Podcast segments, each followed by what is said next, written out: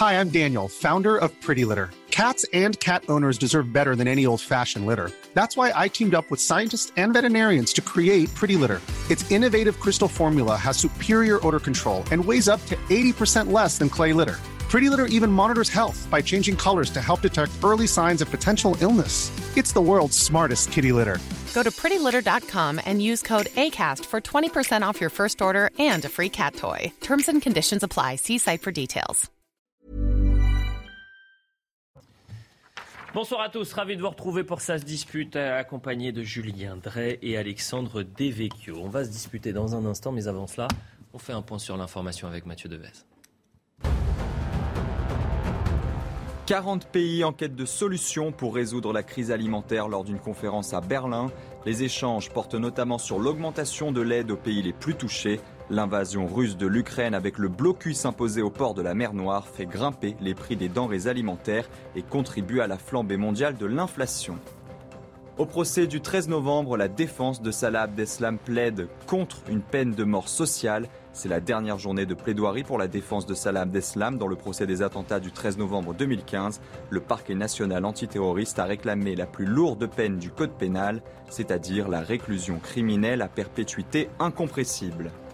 Plus de 10% du vignoble bordelais touché par la grêle, 14 000 hectares ont été touchés par les deux épisodes de grêle du mois de juin. Lundi, les pompiers sont intervenus 862 fois dans le nord de la Gironde et dans l'agglomération de Bordeaux, où sont tombés des grêlons de la taille de balles de golf. Voilà pour le point sur l'information. On va tout de suite partir aux États-Unis avec cette euh, image, puisque c'est un tournant historique pour le droit à l'avortement aux États-Unis. La Cour suprême a révoqué, euh, ce qui veut dire que les États euh, seront libres de l'interdire. Vous voyez cette image. Alors pourquoi on est à Washington? Tout simplement parce que la Cour siège, la Cour suprême siège à Washington, non loin du Capitole, que des centaines, voire des milliers d'Américains sont déjà en train de manifester. Joe Biden, vous avez entendu son allocution, c'était il y a quelques instants. On va réécouter le président américain qui considère que c'est un jour triste pour le pays. Il dénonce une erreur tragique, résultat d'une idéologie extrémiste. Les mots sont très forts hein, de Joe Biden. On l'écoute. Aujourd'hui, nous vivons un moment peu solennel. Aujourd'hui, la Cour suprême des États-Unis a expressément privé les Américaines d'un droit. Ils ont privé, ils privent les Américaines de ce droit. Cela n'avait jamais été fait auparavant. Mais la Cour suprême a pris cette décision. C'est un jour triste pour la Cour et pour le pays. Et on va prendre tout de suite la direction des États-Unis, rejoindre euh, notre correspondante Elisabeth Guedel. Merci d'être avec nous. Euh, juste donne l'une des dernières informations, puisque le Missouri annonce être le premier État à interdire l'avortement après la décision de la Cour suprême. On a besoin de comprendre d'abord, euh, Elisabeth, en quoi cette décision est historique. C'est un, arrêt qui date d'il y a 50 ans et qui vient changer, bousculer complètement la société américaine.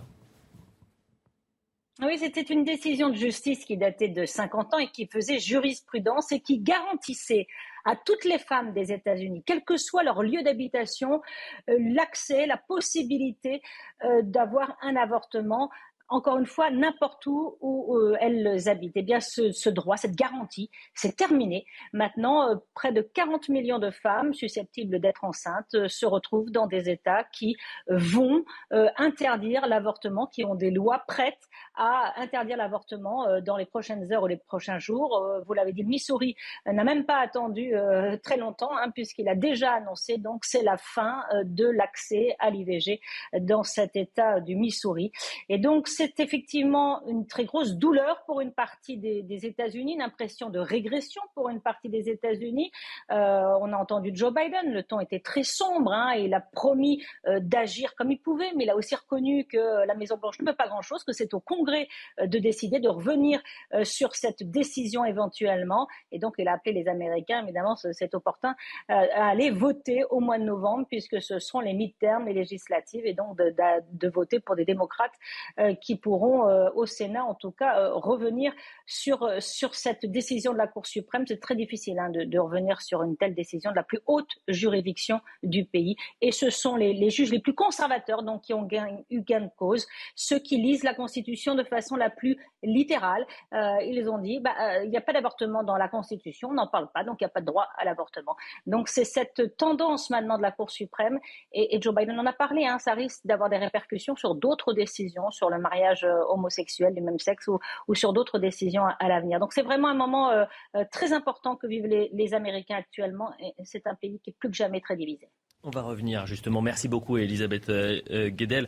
On va débattre dans un instant. Je donne juste ce qui avait été dit par cette Cour suprême il y a 50 ans. Le droit au respect de la vie privée présente, euh, présent dans le 14e amendement de la Constitution est suffisamment vaste pour s'appliquer à la décision d'une femme de mettre fin ou non à sa grossesse. Barack Obama a réagi, messieurs, sur Twitter. Aujourd'hui, la Cour suprême a non seulement renversé près de 50 ans de précédents historiques, elle laisse également au bon vouloir des politiciens et idéologues la décision la plus personnelle qu'il soit.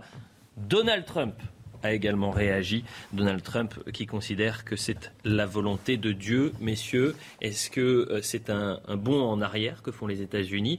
Est-ce que c'est une régression sociale? Alexandre Devecchio, c'est à vous.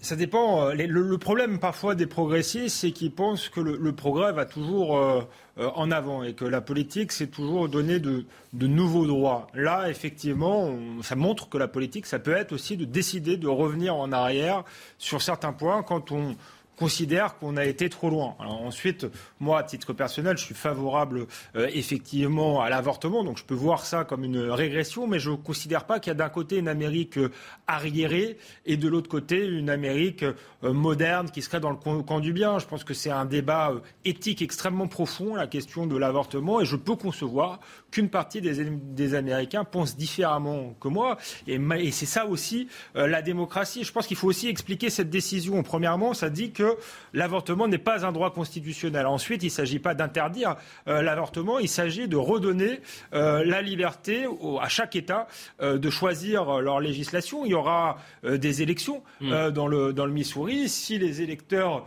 trouvent que la, décision du gouverneur du Missouri d'interdire l'avortement est scandaleuse, bien, ils pourront toujours le démettre et élire un démocrate ou un républicain plus modéré à la place. Ensuite, je pense que plus la moitié, disons, téléspectateurs, il y a 50 États aux États-Unis, plus de la moitié euh, serait susceptible d'interdire l'avortement. Je pense que j'en suis pas certain parce qu'il faut être aussi euh, précis. Je pense qu'on en est arrivé là aussi aux États-Unis parce que le, euh, la possibilité d'avorter va jusqu'à 22 à 24 semaines. Ça fait beaucoup, ça fait 6 mois. En France, je crois que c'est 14 semaines. donc il y a une grosse différence. Donc il y a beaucoup d'États qui vont simplement raccourcir les délais. Donc je suis pas sûr que ce soit aussi uniforme que cela. Euh, voilà, moi je suis pour la possibilité euh, euh, des femmes d'avorter, mais je mets en garde quand on veut aller trop loin et étendre toujours plus de droits, comme c'était le cas en France. Il y a un amendement qui a été proposé pour étendre l'avortement à 9 mois en cas de détresse psychosociale. Je ne sais pas ce qu'est la détresse psychosociale. J'avais trouvé ça extrêmement choquant et c'est le type même de décision qui peut faire que la société, à un moment donné, se braque. Donc faisons attention à ne pas braquer la société et respectons la démocratie américaine. C'est toujours bizarre quand des juges prennent des décisions, mais c'est le principe euh, de la démocratie américaine. Et j'insiste aussi sur ce fait. Moi, ça me choque tout autant que des juges de la Cour européenne des droits de l'homme. Alors là, en général, c'est des décisions très en matière euh, d'immigration, en matière de GPA, qui prennent des décisions. Et c'est encore plus problématique qu'aux États-Unis, puisqu'on n'est pas en Europe dans un État fédéral. Donc c'est des gens totalement illégitimes qui prennent euh, des décisions sans respecter les souverainetés populaires. Je me tourne vers Julien Drey. La question qui est posée. Oui. Parce que j'entends Alexandre c'est pas de noyer le poisson. La question qui est posée, c'est est-ce qu'on pense que c'est une bonne décision? Complètement. ma réponse est non. C'est une régression sociale. C'est une régression sociale. Et c'est pas le peuple américain qui a voté. Non, c'est neuf. C'est pas la démocratie américaine. C'est pas le peuple américain qui a été consulté et qui, au bout d'une consultation, etc. Donc, en arriver à dire, mais tout ça, ça s'explique par les progressistes, les machins, etc. Non. C'est neuf individus qui ont voté, neuf hommes pour la plupart. Je crois que la majorité, ce sont des hommes d'ailleurs. Hmm. Une grande majorité d'hommes. Elle est composée de femmes, hein, cette Oui, il y a des femmes dedans. Mais il y a neuf, en fait, juges suprêmes. Euh, et c'est très intéressant d'ailleurs de voir à quel point c'est politique, puisque Donald Trump a pu nommer euh, trois juges sur les neuf. D'où cette euh, Parce bascule. qu'on ne les nomme que quand il y en a un qui disparaît. C'est pas un procès- Donc c'est totalement, c'est même pas démocratique, hein, puisqu'il faut attendre qu'il y en ait un qui meurt pour qu'on puisse le, le remplacer. Donc on est très très loin de la démocratie.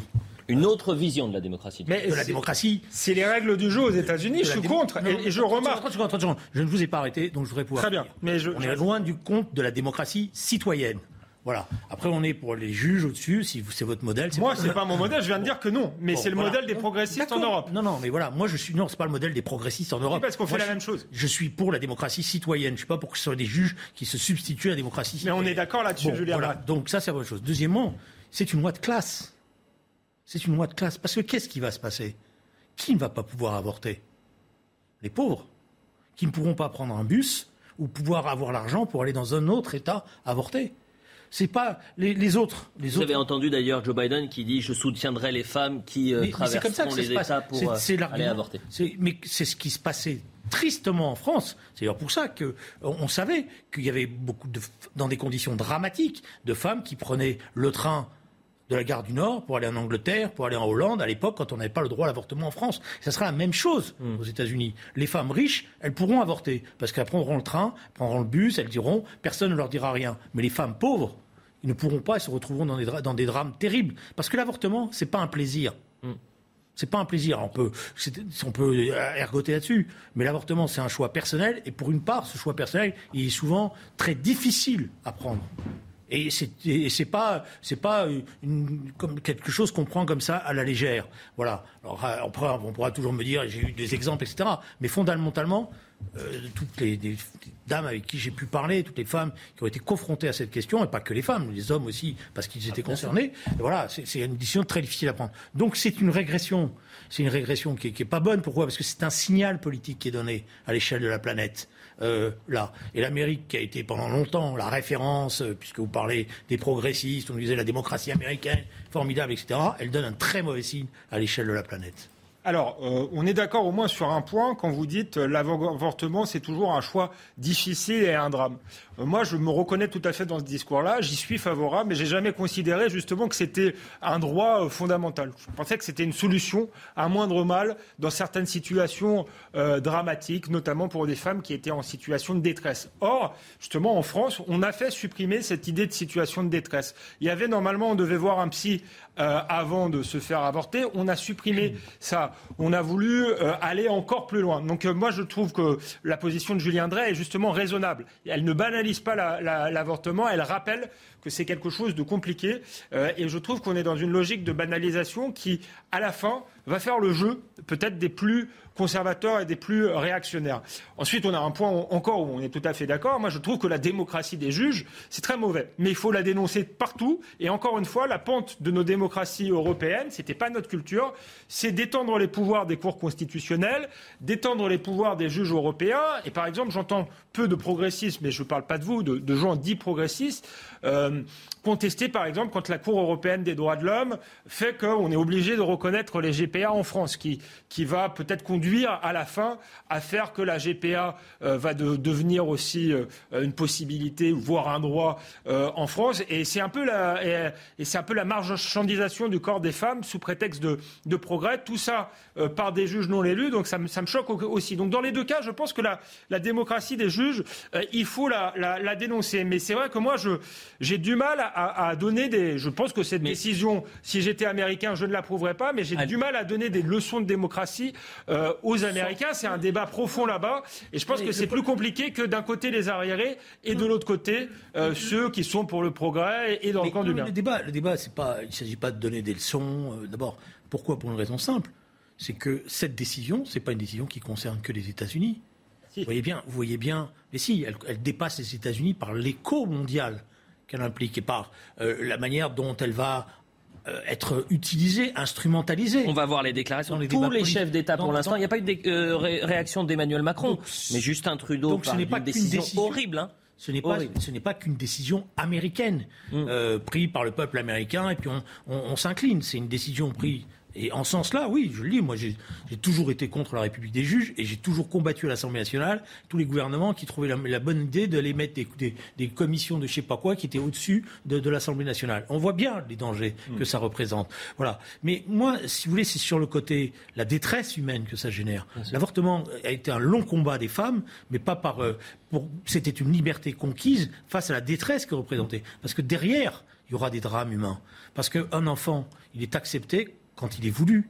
Quand, il, Mais... il, a été conçu dans cette pas pas pas quand euh, parce que vous allez vous retrouver dans des situations terribles. Mais... Des jeunes filles qui ont été violées, des jeunes filles qui ont été violées et qui se retrouvent enceintes. Dans ces états-là, elles feront comment? Intéressant. Non, non, c'est intéressant, mais moi, encore une fois, la question, j'ai demandé à une fois, si j'étais, si j'étais américain, je serais pour, euh, je serais sans doute contre cette décision. Je, je serais peut-être pour qu'on amende, parce que je trouve que 22 à 24 semaines, euh, c'est beaucoup. Je serais pour laisser peut-être un peu de liberté euh, aux États, mais je, effectivement, cette décision peut avoir des conséquences sociales terribles, puisque ça va être dans les États conservateurs. Souvent, les, les, filles pauvres ne pourront pas voyager. En, en réalité, les, les catégories aisés pourront aller d'un État à l'autre se faire inventer. Euh, que, que, ça va, donc ça va toucher, il va y avoir une forme d'inégalité euh, que je trouve que je trouve choquante. Mais moi, je m'incline quand même devant la décision du, euh, des États-Unis parce que je ne considère pas qu'on vit encore sous la bannière étoilée. Julien Drey dit c'est une décision qui va avoir un impact mondial. J'espère que non, que l'impérialiste américain a des limites et qu'on est encore capable nous-mêmes de prendre de prendre nos décisions. Et effectivement, la démocratie américaine confie beaucoup de pouvoir aux juges, mais c'est pas nouveau, c'est pas le fait de Donald Trump. Et quand les démocrates sont au ah bah. pouvoir, ils, nomment des juges. Bah, pardonnez-moi, c'est pas le fait de Donald Trump, c'est quand même euh, Donald Trump qui a inscrit, enfin nommé euh, sur les neuf juges un tiers des juges. Et ce qui fait cette bascule. Mais parce qu'il avait la possibilité de le faire. Ah Est-ce que bah vous avez déjà vu des démocrates refuser de nommer des juges démocrates quand ils sont Le problème, c'est pas celui-là. On peut nommer que Donald Trump nomme des juges. Il l'a fait dans l'optique d'essayer d'obtenir. On va poser la question à Elisabeth Guedel. Les choix qui ont été faits des juges, parce qu'il choisit, rappelez-vous, il a une liste, etc. Les choix qu'il a fait, il l'a fait dans l'optique de reconstituer une majorité qui puisse conduire à, cela. C'est d'ailleurs pour ça qu'il dit Je salue l'œuvre de Dieu. Donc c'est le retour de Dieu en plus. C'est la volonté de Dieu, a réagi Donald Trump. Et quand vous parlez des Dieu, réactions je suis internationales. je suis pas sûr qu'il ait été consulté dans la réunion. Regardez, je suis d'accord avec je, vous. Je ne sais pas. En tous les cas, j'en suis pas sûr, effectivement. Mais regardons, avant d'aller voir Elisabeth, sur cette question, vous parlez de République des juges, mais décision, elle est éminemment politique. Ce sont des, juges qui ont une idéologie euh, qui est apportée, soit républicain, soit démocrate. Juste Justin Trudeau, Justin Trudeau qui a réagi, là aussi, déclaration très forte euh, donc euh, euh, du, Premier ministre canadien. Je pense qu'on va la découvrir à l'antenne, mais il parle de, décisions horribles. Les, mots sont, sont, forts quand même. Est-ce qu'on a, la on a la réaction de Justin Trudeau? On ne l'a pas. Je vais la chercher. Pendant ce temps-là, on va voir Elisabeth Guedel. Elisabeth, vous êtes encore avec nous. Merci. Elisabeth, j'avais une autre question sur la composition d'abord de cette Cour suprême et sur l'aspect très politique de cette Cour. Expliquez-nous un peu. Il ne faut pas oublier euh, que c'était une promesse même de Donald Trump. Il avait promis de nommer des juges qui allaient renverser euh, cette jurisprudence euh, vieille de 50 ans et qui garantissait le droit à l'avortement. Donc c'est une promesse tenue. Il avait dit qu'il le ferait. Il a eu la chance, si on peut dire, en, quatre ans de présidence, de pouvoir nommer trois juges. C'est énorme. aucun président n'a pu faire autant en quatre ans seulement. Il a euh, nommé des juges qui sont jeunes, hein, ils, sont tous dans leur cinquantaine, et qui sont très conservateurs. Et ces trois juges ont rejoint les euh, deux autres euh, qui est très conservateurs au sein de, la Cour suprême, et donc ça a basculé vers un camp conservateur. Donc il y a cinq juges, si vous voulez, sur neuf qui sont très conservateurs. Il y en a un au milieu qui est un petit peu le, juge Robert, qui est un petit peu le, celui qui peut basculer dans un sens ou dans un, autre, le swing juge. Et puis il y a trois démocrates trois euh, progressistes. Donc c'est ça la balance, mais même, vous voyez, sur, sur euh, certains sujets, euh, ça peut être 6-3 comme, comme équilibre, mais là, clairement, c'est une victoire de Donald Trump et ça va être très politique. Donald Trump va surfer sur cette victoire pour les élections mi-terme là, au mois de, de, novembre. D'ailleurs, Joe Biden, hein, on l'a entendu, lui aussi surfe là-dessus en appelant à, à, voter pour des démocrates, que ce soit au Congrès ou encore pour les gouverneurs, ceux qui, qui dirigent les États. Je crois que euh, Julien Drey a une question. Euh, allez-y, Julien. Non, je voulais savoir combien il y a de femmes dans la Cour suprême. Dans la Cour suprême, moi j'en comptais une, deux, trois. C'est bien ça. Hein. Il y en a combien, euh, Elisabeth? Moi j'en ai compté quatre.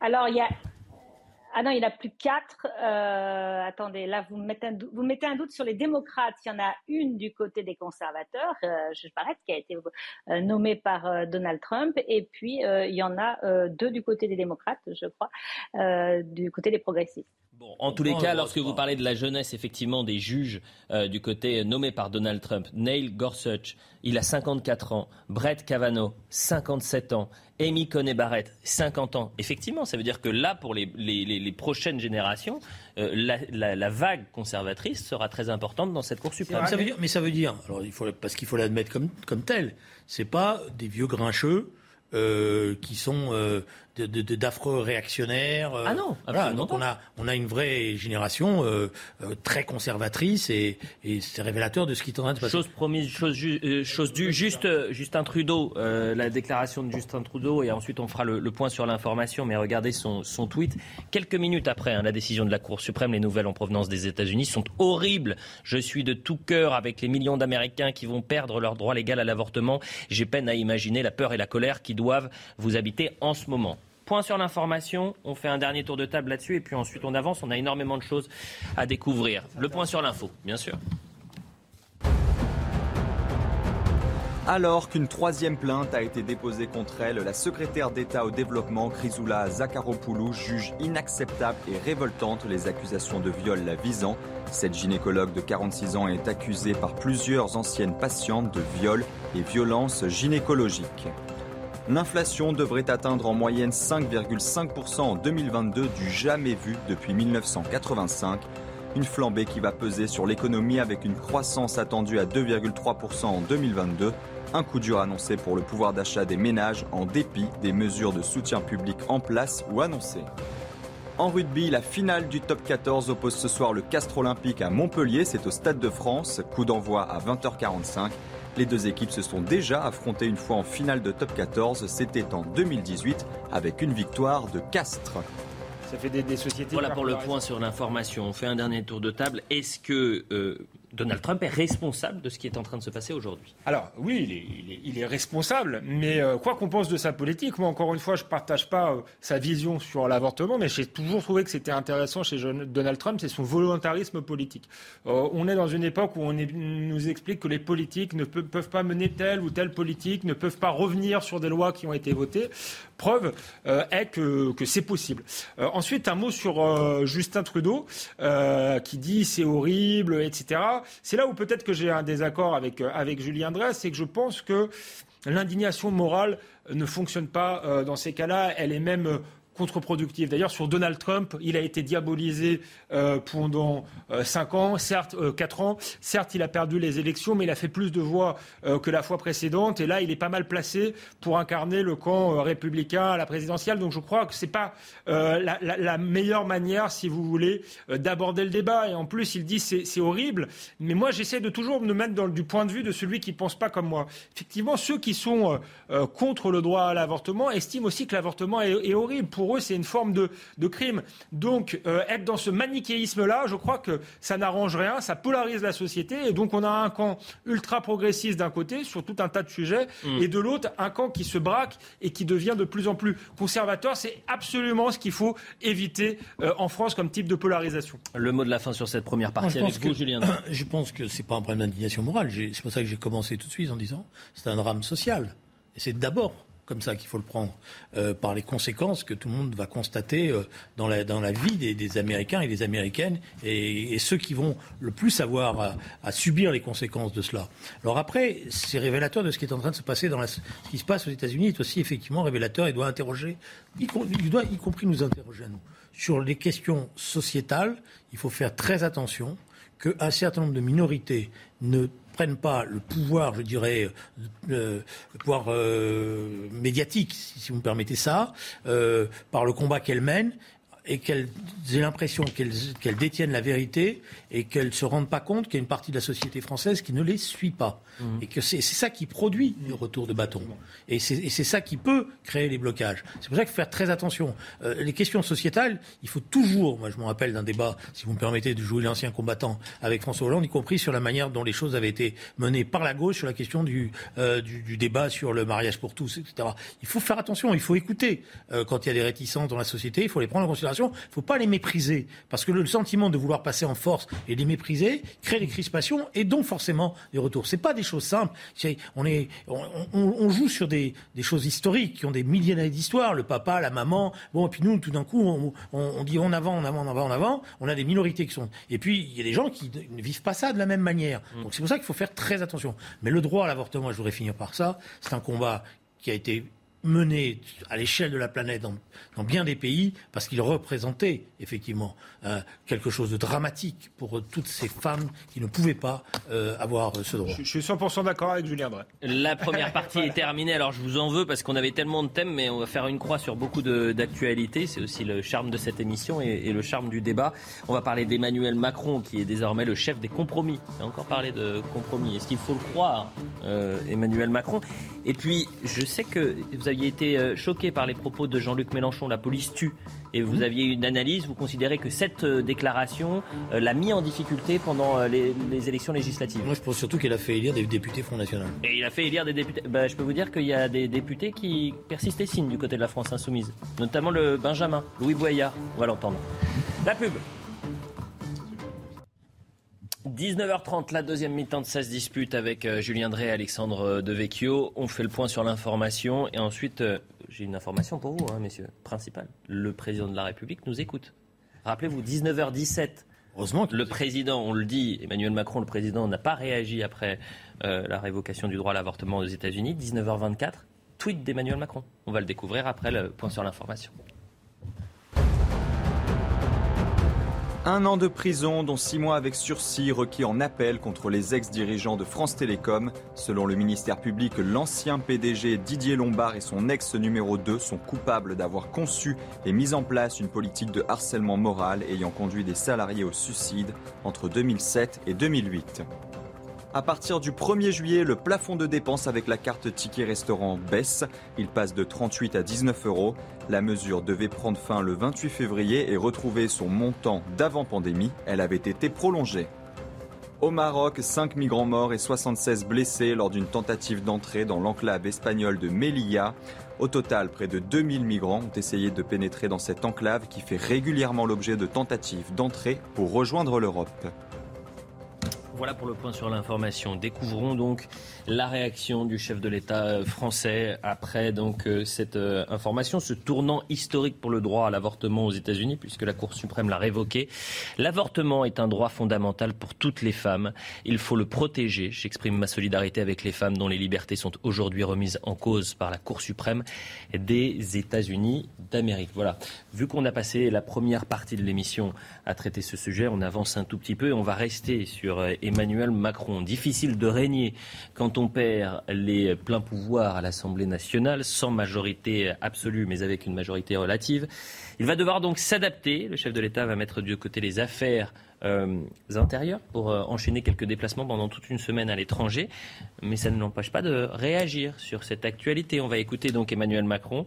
Euh, la situation parlementaire française est en fait affreusement banale, un peu comme dans plusieurs États européens. Écoutons considérer que euh, notre Europe doit être une Europe démocratique et forte et, déplorer le, fait que euh, la plupart des gouvernements et des parlements reflètent la vitalité démocratique de nos pays. il a pu m'arriver qu'on me reproche d'avoir trop de pouvoir, euh, parce que des majorités trop claires. la France est dans une situation parlementaire qu'elle a connue, d'ailleurs, en 1988, peu de choses de différence, mais elle est surtout affreusement banal au niveau européen. Sur euh, l'ensemble des États membres, il y en a une vingtaine qui ont des gouvernements de coalition, et certains avec 5, 6, 7 partenaires, ou d'autres qui agissent en gouvernement minoritaire. Donc je ne crois pas une seule seconde. La question qui nous est posée à tous, dirigeants européens, dans des pays, on le voit bien, où les divergences montent, parfois les extrêmes montent, ce qu'on a vu aussi dans notre pays, bah, c'est de bâtir des compromis pour pouvoir convaincre tout le monde, tout cas le maximum, obtenir des majorités constructives.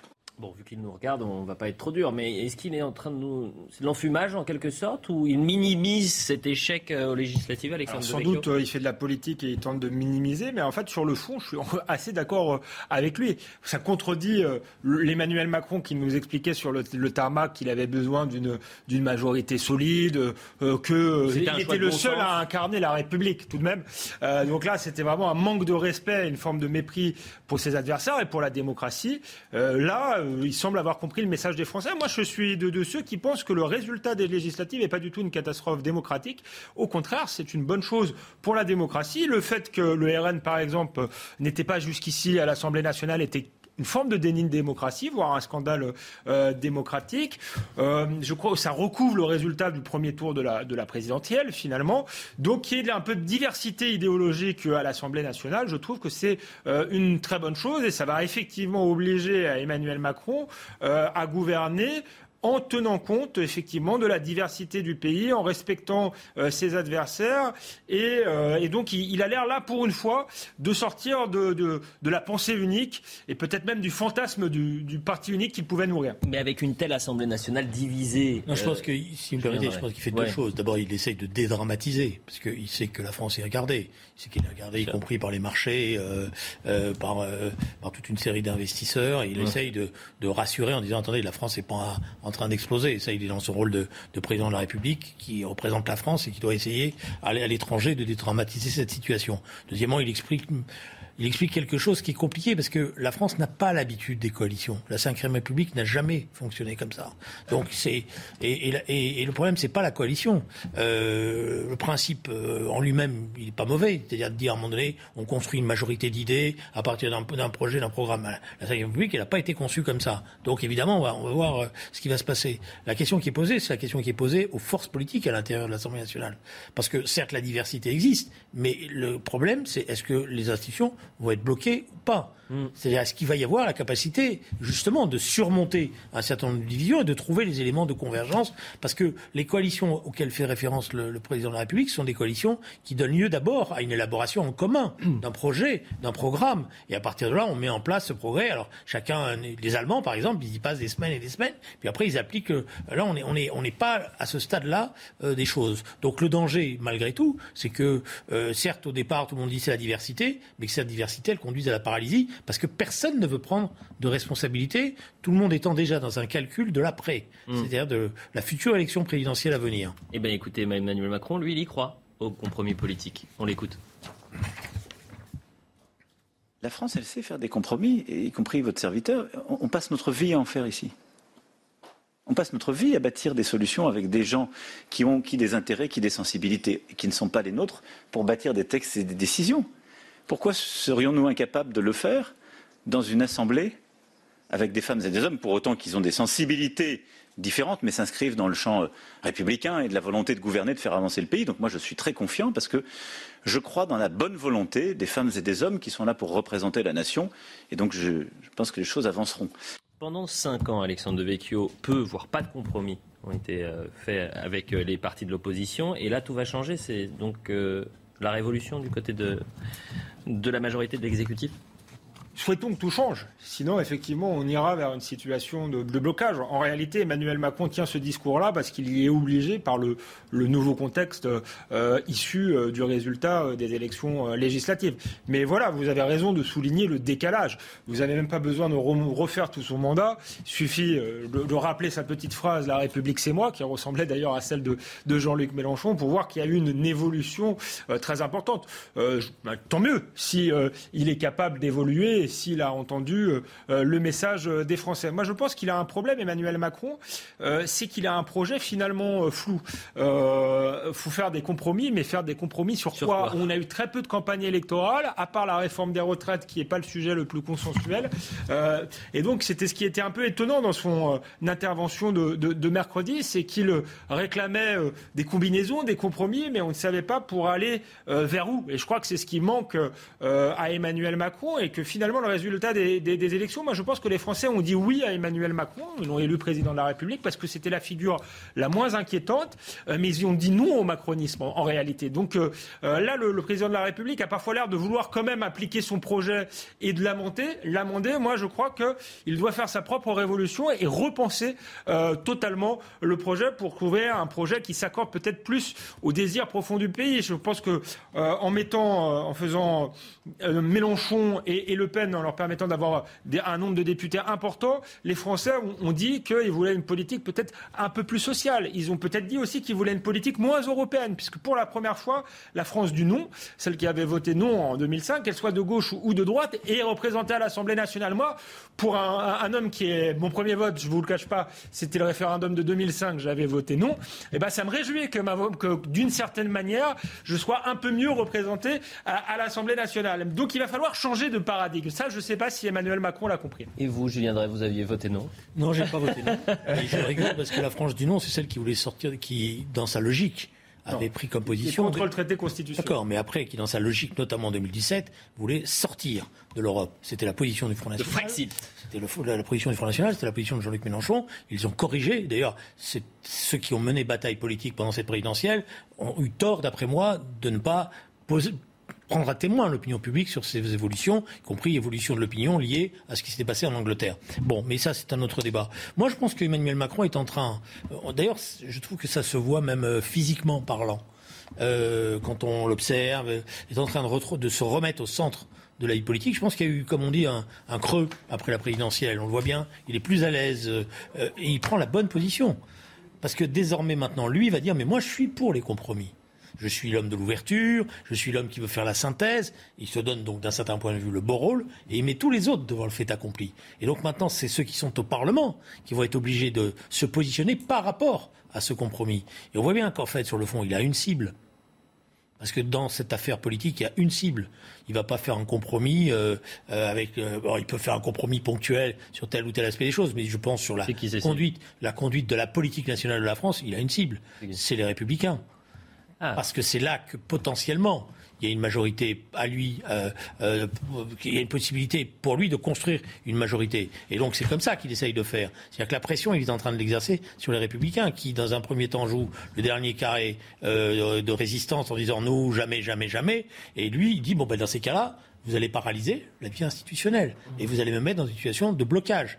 Ça, ça prépare le deuxième temps. C'est-à-dire que s'il y a blocage, il sera amené à prendre l'opinion publique à témoin. Vous voyez, tout est bloqué. Donc je ne sais pas ce qui va euh, se passer, mais je vois, je retrouve une position mitterrandienne que j'ai connue quand j'étais jeune, au moment justement des formes de cohabitation. Viendrait, hein, on a l'impression quand on l'écoute qu'Emmanuel Macron a plus d'un tour dans son sac, alors que euh, lorsqu'on l'a entendu la semaine dernière sur le tarmac à l'aéroport d'Orly, on avait l'impression qu'il faisait all-in et qu'il avait perdu en quelque sorte ce pari-là.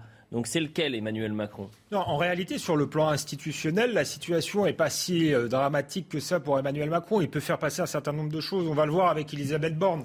Si elle ne demande pas la confiance de l'Assemblée nationale, euh, elle pourra rester en, place. Elle ne sera pas démise puisqu'il va y avoir des motions de censure, mais chaque parti va faire sa propre motion de censure et finalement euh, pas voter celle des, autres partis. Pour qu'il y ait une majorité contre lui, il faudra que tout le monde se ligue contre lui. Donc il a quand même la marge de manœuvre pour faire voter des lois. Mais encore une fois, la, question est pourquoi faire? Moi, je pense que c'est ça qui a été révélé par cette non-majorité, c'est que faire des lois techniques, technocratiques. Je crois que euh, les, Français n'en veulent plus. Donc, il faut faire de la, politique autrement. Il faut aussi changer de, logiciel. Le logiciel Bercy, McKinsey, euh, Bruxelles. Je ne suis pas sûr que ce soit ça que, veulent euh, les Français. Et ça, est-ce qu'Emmanuel Macron en est capable? Effectivement, là, moi, de ce que je comprends, c'est qu'il a effectivement, Julien Drey a raison, un discours apaisant, mais pour renvoyer la, patate chaude à ses adversaires et dire, voyez, ce sont eux qui bloquent.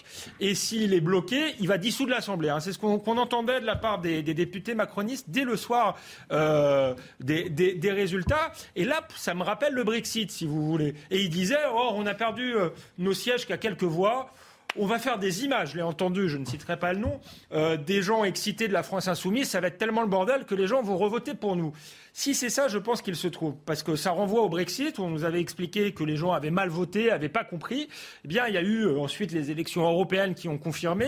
Il y a eu Boris Johnson qui est devenu euh, logiquement Premier ministre. Il a réorganisé des législatives et, le résultat du Brexit a été confirmé. Donc, si je crois que si la technique d'Emmanuel Macron, c'est d'essayer de faire passer son programme technique, de miser sur le bordel, de faire une dissolution pour continuer comme si de rien n'était, je pense que là, il ne prend pas la mesure de la crise politique qu'on est en train de vivre. On avance un petit peu. un point sur l'information. Allez-y. En 30 secondes, s'il vous plaît. Non, je veux dire, ce que dit Alexandre, c'est dans un monde apaisé. On n'est pas dans un monde apaisé on a une situation économique qui va être très dégradée. On voit bien avec l'inflation, donc il va falloir prendre des décisions pour protéger les, Françaises et les Français. On est dans un contexte quand même de guerre aux portes de l'Europe, avec euh, la pression qui existe. Donc euh, euh, moi, je ne crois pas que ce soit simplement des petites lois techniques pour faire plaisir à telle ou telle catégorie de Français. Il va falloir conduire une politique économique et sociale équilibrée, juste, dans un moment très difficile. 19h45, un point sur l'information et on terminera l'émission avec la dernière déclaration du fraîchement député Louis Boyard, qui est euh, le Benjamin. Vous savez que c'est le plus jeune député euh, de métropole. Il a 22 ans et il considère que la police tue. Aux États-Unis, la Cour suprême révoque le droit à l'avortement. Conséquence, les États sont désormais libres de l'interdire. Les États-Unis reviennent ainsi à la situation en vigueur avant 1973, quand chaque État était libre d'interdire ou d'autoriser les avortements. Joe Biden dénonce une erreur tragique, résultat d'une idéologie extrémiste. Au procès du 13 novembre, la défense de Salah Abdeslam plaide contre une peine de mort sociale. C'est la dernière journée de plaidoirie pour la défense de Salah Abdeslam dans le procès des attentats du 13 novembre 2015. Le parquet national antiterroriste a réclamé la plus lourde peine du code pénal, la réclusion criminelle à perpétuité incompressible. En Bretagne, la pénurie d'eau inquiète avant l'été et particulièrement sur l'île de Groix qui connaît une sécheresse exceptionnelle. Début juin, la totalité de cette île a été placée en situation de crise, soit le niveau de gravité le plus élevé. Des restrictions sont mises en place dans ce lieu touristique. Voilà pour le point sur l'information. Jean-Luc Mélenchon avait provoqué un tollé en tweetant après le refus d'obtempérer dramatique à Paris. La police tue. Eh bien, Louis Boyard, député de la France Insoumise du Val-de-Marne, plus jeune député de métropole, a aujourd'hui soutenu les propos de son patron. Pour lui, c'est un fait. La police tue. On l'écoute et on en parle. Sur cette question-là, euh, il y avait même eu un débat juste avant, il me semble, le premier tour des élections législatives, où euh, Mélenchon avait dit la police tue. Et euh, c'est un fait que la police tue. La ah. question, c'est de savoir si elle a le droit ou pas de tuer. Et moi, je pense que euh, dans l'affaire Adama, la police n'avait pas le droit de tuer. Euh, et c'est ça qu'on veut porter, c'est de dire que ce n'est pas normal que, par exemple, dans le cas Adama, mais dans le cas de Steve Maya Canisso, qui a été, voilà, qui est mort noyé après une charge de, police, où ni ni la préfecture, ni l'État, ni les députés ne reconnaissent qu'il y a une responsabilité de l'État dans tout ça. Donc nous, ce qu'on dit, c'est que c'est même sur l'institution policière qu'on jette le discrédit. Julien Drey, il a 22 ans. C'est une erreur de jeunesse ou c'est une euh, idéologie ancrée chez les insoumis? Non, c'est une confusion surtout. C'est une confusion. Parce que le commissaire, euh, Lebas qui était sur ces plateaux cette semaine, il dit oui, la police, la police, elle tue. Elle le fait pas par plaisir. C'est pas un choix. Elle le fait parce qu'en face d'elle, elle a des gens qui veulent, s'en prendre et tuer les policiers, ou qui veulent tuer d'autres gens, et donc elle intervient. Donc le mot la police tue en soi, bah oui, ça. Malheureusement, ça fait partie du métier de policier. C'est pas une joie, c'est pas un plaisir. Et un policier qui utilise son arme et il est et qui euh, tue quelqu'un, euh, il rentre pas chez lui euh, tranquille en disant j'en ai eu un, etc. Déjà, il va en garde à vue. En plus. Voilà. bon, voilà. Donc ça, c'est autre chose. Maintenant, lui, ce qu'il essaye d'expliquer, à partir de cette expression-là, il essaye d'expliquer que c'est maintenant une sorte de fonction sociale de la police, voilà, et que voilà, c'est pas vrai parce que par ailleurs, quand, à chaque fois qu'il y a mort d'homme, il y a enquête, il y a vérification. Alors après, on peut dire nous, on n'est pas d'accord avec l'enquête etc.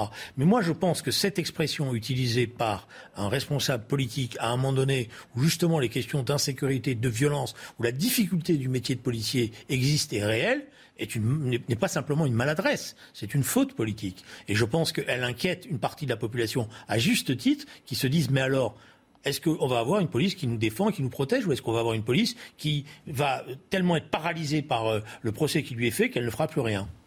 Alexandre, vous avez, il vous reste une minute. Poussons la, la, la, logique euh, de ce monsieur euh, jusqu'au bout. C'est un fait, la police tue, mais est-ce qu'il faut continuer euh, à lui en donner le droit? Bah, Il faut lui rappeler quand même que l'État détient le, monopole de la, violence légitime. Et si demain, la police n'a plus le droit de tuer, alors dans un certain cadre, hein, quand elle est en position de légitime défense ou quand elle doit défendre le citoyen qui est, qui est menacé, mais si demain la police n'a plus ce droit-là, eh bien, c'est la loi de la jungle. Ça veut dire que les gens vont se faire justice eux-mêmes. Donc c'est c'est très grave.